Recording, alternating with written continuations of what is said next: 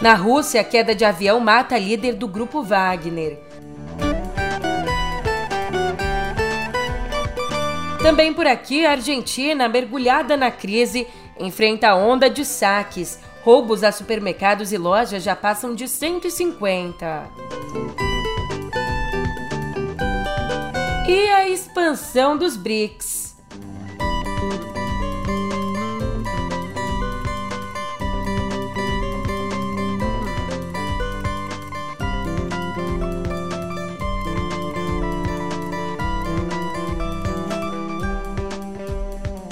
Um ótimo dia, uma ótima tarde, uma ótima noite para você. Eu sou a Julia Keck e vem cá, como é que você tá, hein? Nessa quinta, dia 24, a gente faz o caminho inverso, faz o que a gente não faz há muito tempo. Começa o episódio lá fora, onde a morte de uma figura importantíssima roubou a atenção do mundo ontem. E hoje é isso que eu te conto no pé do ouvido. Música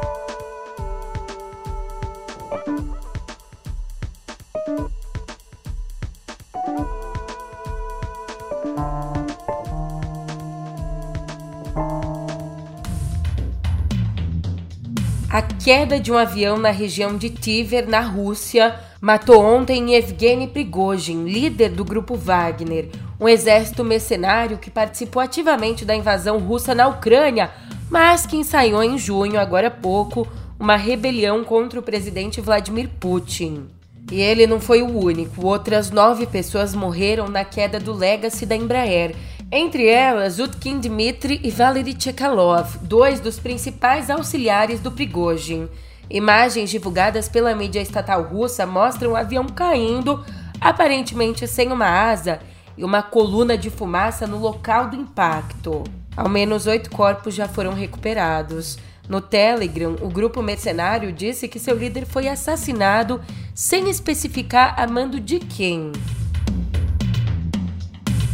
Mas para você entender um pouco de quem a gente está falando, um pouco da história do Prigozhin, é uma história bem curiosa. Ele era um ladrão de rua quando bem jovem, foi preso por isso, ficou anos na cadeia e quando saiu, abriu uma barraca de hot dog. Isso lá em São Petersburgo, a cidade do Putin. E aí os negócios foram crescendo e ele criou um restaurante.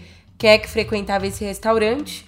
O Putin, que começou a frequentar, a frequentar até que ficou muito amigo do Prigozhin. A gente está falando aqui dos anos 90. Depois disso, já quando Putin se torna primeiro-ministro, traz o Prigozhin para organizar os jantares, almoços. Eles tinham uma relação muito próxima, de muita confiança mesmo. Até que em 2014, quando Putin toma parte da Ucrânia, ele não quer assumir culpa né? Não quer assumir que foi o exército russo que está nessa operação. E é nessa mesma época que o grupo Wagner começa a ser criado. Assim, de 2014 para cá, Prigozhin se torna um braço armado do Putin, que ensaiou uma rebelião contra o governo em junho. Agora, voltando à repercussão da queda do avião que pegou o mundo inteiro de surpresa, nos Estados Unidos, a responsabilidade do Putin na morte do antigo aliado é vista como uma probabilidade forte. Indagado sobre esse assunto, o presidente Joe Biden disse que poucas coisas acontecem na Rússia sem que Putin esteja por trás. Ele disse isso, mas reconheceu ainda não ter informações sólidas. I don't know for fact what happened, but I'm not surprised. Do you think Putin is responsible? There's not much that happens when Russia is Putin not behind, but I don't know enough to know the answer. E a expectativa em Washington é que Moscou deixe o grupo Wagner agir com uma relativa independência na África, sob algum líder mais dócil, na África onde o grupo vem apoiando golpes de Estado. Esse é aquele tipo de mote que coloca várias dúvidas na nossa cabeça, né? Mas será que foi o Putin mesmo? Será que não foi coincidência?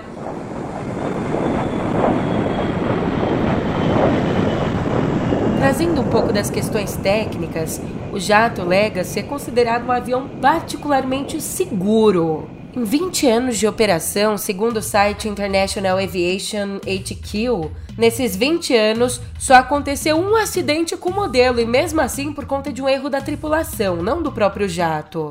Em nota, a Embraer não comentou a queda, mas informou que, em respeito ao embargo internacional à Rússia, não está fornecendo peças de reposição para suas aeronaves no país.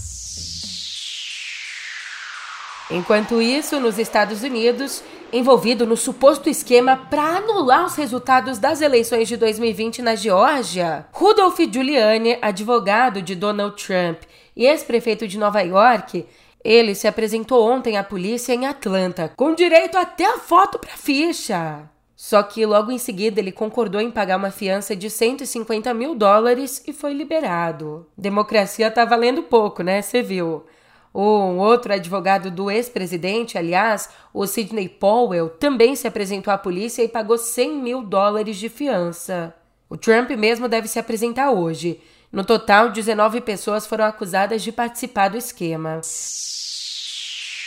Ainda no cenário internacional, a gente chega à Argentina. Olha só que complicado. Em meio a uma grave crise econômica e uma inflação galopante, uma onda de saques a supermercados e lojas chegou à periferia de Buenos Aires na noite de terça, levando à prisão de ao menos 56 pessoas em oito municípios. Esses roubos, que começaram no fim de semana na província de Mendonça, são coordenados em grupos do Facebook e WhatsApp a partir de perfis falsos que enviam mensagens incitando o crime. Total desespero movendo aqui. Deixa eu aproveitar toda essa integração com o mundo para a gente falar do BRICS. Nada vai mudar em relação ao nome. O acrônimo ele deve continuar igual, BRICS as iniciais de Brasil, Rússia, Índia, China e África do Sul. Só que o grupo em si, na prática, vai crescer. Os países chegaram a um acordo para a entrada de mais cinco nações: Arábia Saudita, Argentina, Emirados Árabes Unidos, Egito e Irã.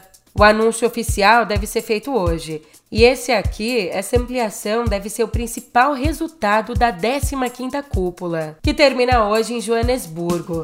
A China é o maior defensor da expansão, então, como parte da negociação, Brasil, Índia e África do Sul pediram aos chineses uma declaração de apoio ao pleito dos três por um assento no Conselho de Segurança da ONU.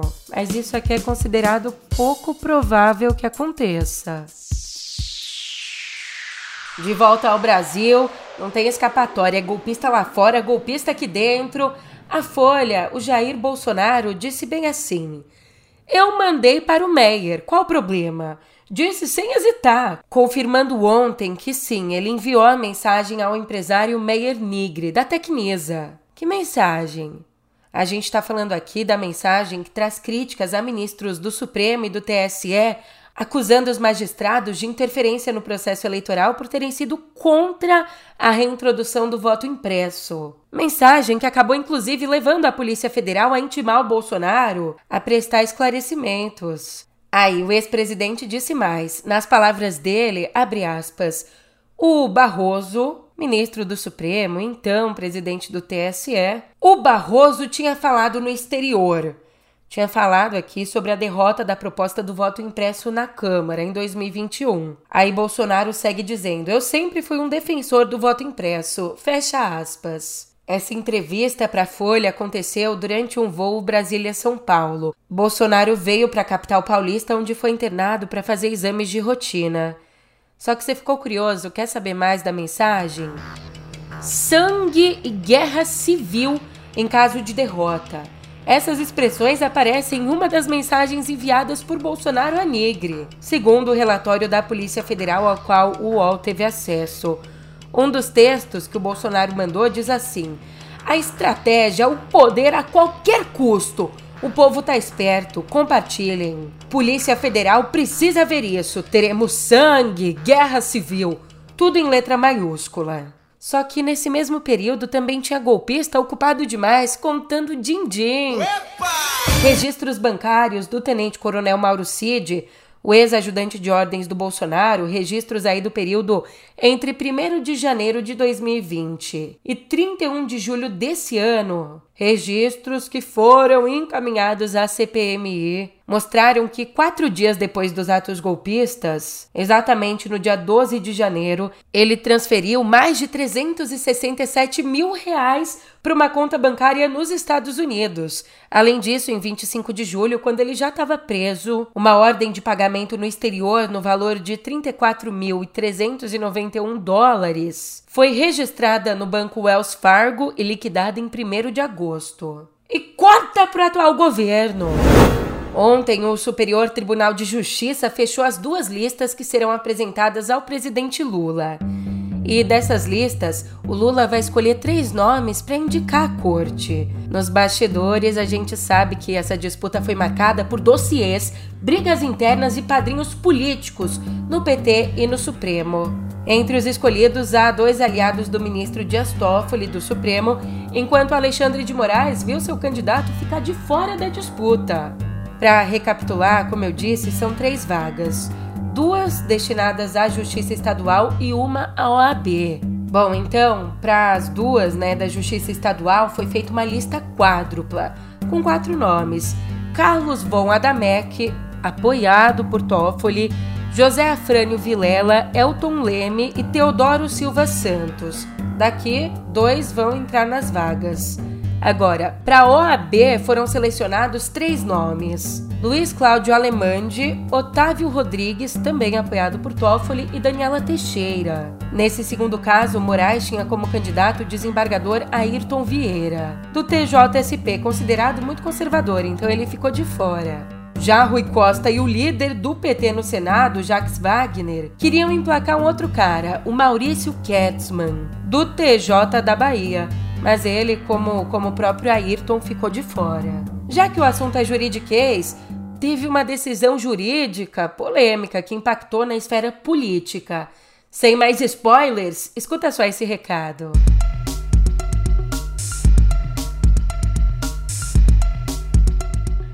Olá, sou Pedro Dória, editor do Meio. O Tribunal Regional Federal da Primeira Região arquivou o processo por improbidade administrativa da ex-presidente Dilma. E claro, já tem um monte de gente por aí nas redes sociais gritando: tá vendo? Foi golpe! Quer entender o que a decisão do TRF1 realmente diz? O ponto de partida já está no YouTube do Meio, claro, na plataforma que você quiser de podcast. Voltando ao noticiário, uma despedida. Presidente de honra do PP, Francisco Dornelles, morreu ontem aos 88 anos em um hospital do Rio, onde estava internado desde maio. Teve uma extensa carreira política, foi deputado federal em cinco legislaturas, senador e ministro nos governos do Sarney e do FHC.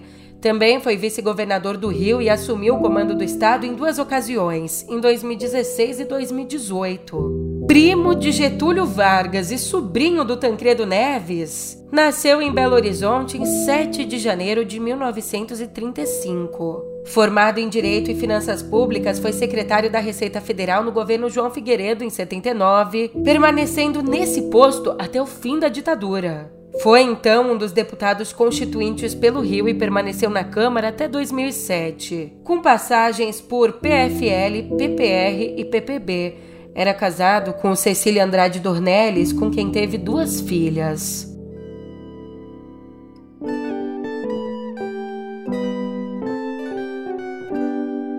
Vem cá, presta atenção nesses números aqui, porque é agora que a gente coloca governo Bolsonaro, governo Dilma e Temer frente a frente no quesito meio ambiente. Ó, a emissão de gás carbônico na Amazônia subiu 89% em 2019 e 122% em 2020. 2019 e 2020, bem ali no comecinho do governo Bolsonaro. Subiu, Julia, mas comparado a quem? Em comparação com a média registrada entre 2010 e 2018. Todo aquele período que pega, né, os governos Dilma e Temer. E os dados que mostram isso pra gente são de um estudo do INPE publicado ontem na revista Nature. E entre os principais fatores que fizeram aumentar a emissão do CO2 estão o desmatamento, a queima da biomassa e a degradação da Amazônia. Então, segundo os pesquisadores, no fundo, no fundo, a alta foi causada por uma menor aplicação das leis de proteção ambiental e das políticas de controle do desmatamento no bioma. Já a Índia, ó, uh, ela divulgou ontem imagens históricas do pouso de uma sonda no Polo Sul da Lua, uma região inexplorada que fica ali no lado escuro do satélite. As imagens, para você ter uma ideia, se você se interessar, pesquisa aí. Mas as imagens, elas mostram com vários detalhes aqueles buraquinhos da lua, bem de perto. O que não é nada fácil, porque nesse ano Japão e Rússia tentaram o mesmo feito, mas sem sucesso. No sábado agora, inclusive, a tentativa russa terminou com a perda de controle da nave, que se chocou contra o solo. E para te passar uma noção da dificuldade, o próprio terreno lunar, onde está o módulo indiano, tem características que dificultam a operação de equipamentos de exploração, como crateras em costas íngremes, além de temperaturas que chegam a menos 203 graus Celsius.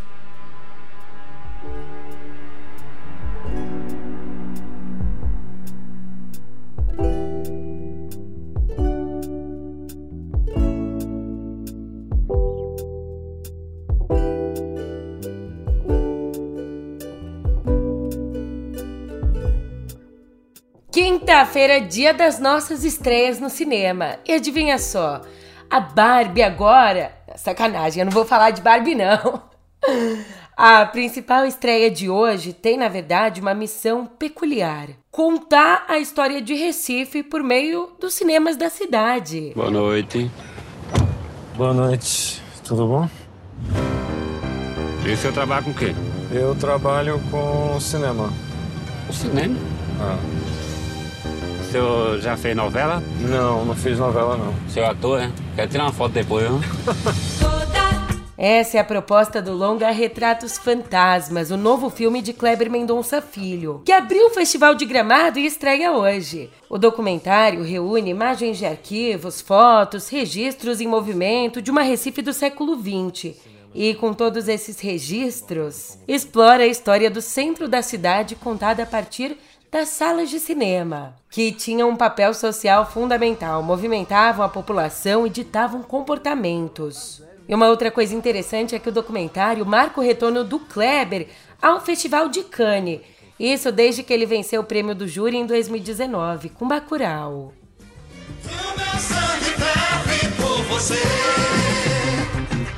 Agora um filme inspirado inteiro num único capítulo de um livro. Você já viu isso? The Demeter, on charter from Romania to London. Shipping private crates. Contents unknown. Out at sea, with no land in sight.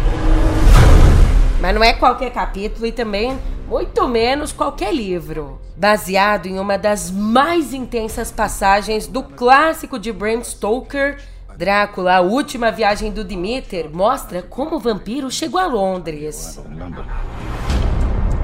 Mas você tá afim de um suspense? Ouvi isso? Não ouvi porque você não disse, né? Mas da Polônia vem o longa Sem Deixar Rastros, baseado em um fato real. Wydaje mi się, że mamy drobny kłopot natury wizerunkowej.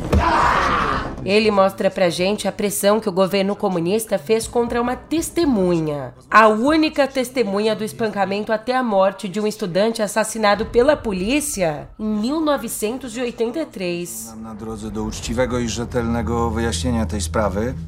Jurek. No mundo real, a gente volta à discussão futurista inteligência artificial e cultura.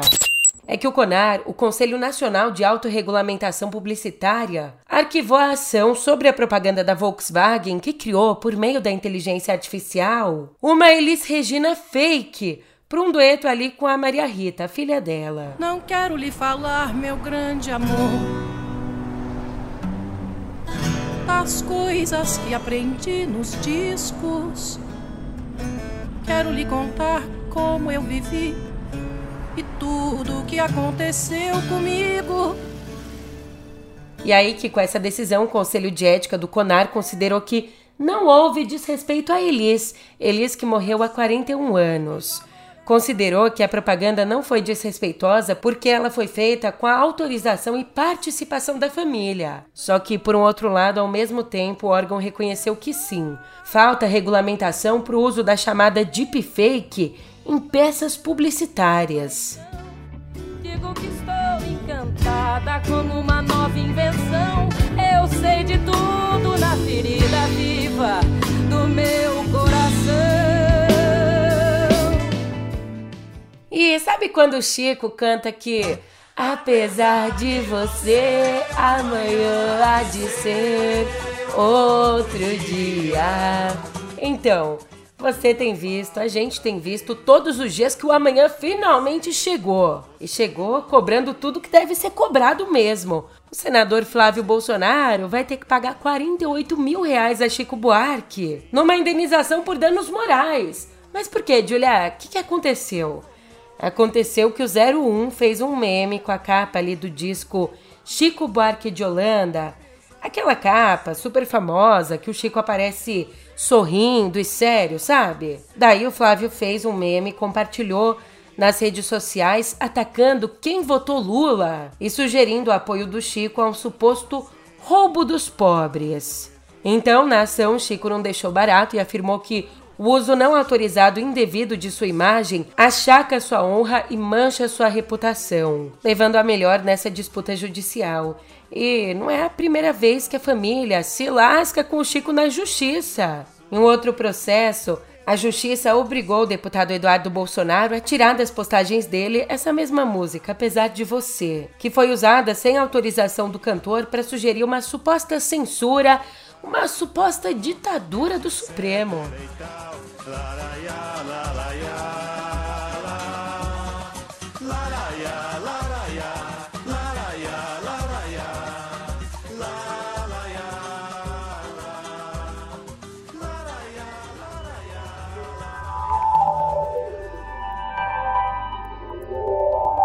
A inteligência artificial é boa mesmo. Eita, bichinha que continua entre nós, mesmo depois da gente ter até mudado de editoria. E pois bem, aqui em Cotidiano Digital a gente vê que o boom da inteligência artificial segue alimentando o sucesso da fabricante de chips Nvidia. Depois de atingir um trilhão de dólares em valor de mercado, a empresa fez mais. Dobrou seu faturamento no segundo trimestre desse ano, saltando para 13 bilhões e meio de dólares. Já o lucro líquido foi de 6 bilhões e 200 milhões, uma alta, sabe de quanto? 843% na comparação com esse mesmo período do ano passado. E esse resultado, como você pode perceber, foi muito impulsionado pelo data center, que inclui chips de inteligência artificial com clientes como provedores de serviços em nuvem e grandes empresas de internet, como a própria Alphabet, que é a dona do Google. Diante desse salto, o fundador e CEO da fabricante, o Jensen Huang, considera que uma nova era da computação começou. Então, aparentemente, a Meta está em outra era, porque ela anunciou que a criptografia de ponta a ponta no Messenger chegará a todos os usuários nesse ano. Que bom, só que esse recurso foi prometido pela companhia ainda em 2019, quando o CEO, o Marquinho, Mark Zuckerberg, disse que os aplicativos de mensagens da Meta teriam criptografia. Até agora só o WhatsApp conta com esse recurso, tá? Recurso que garante uma maior proteção à troca de mensagens entre os usuários. E se a Meta tá correndo aí para sair do atraso, quem vai ficar na era passada é o Messenger Lite. O aplicativo para Android será encerrado em 18 de setembro. O programa, aliás, já foi até removido da Play Store. Lançado lá em 2019, ele, que era a versão mais leve do Messenger do Facebook, tinha como principal vantagem ocupar menos espaço para usuários com celulares mais fracos e com conexões mais lentas. E o app até chegou a ter uma versão para iPhone, mas ela já foi aposentada. E por hoje eu me aposento também, pô. Já que eu sou filha dessa geração, deixa pelo menos eu sonhar com a minha aposentadoria, por favor. Então eu vou passar um cafezinho, relaxar até o próximo episódio, fingir que você é uma querida do INSS. E já relaxada, Eu te espero nos próximos episódios. Até mais!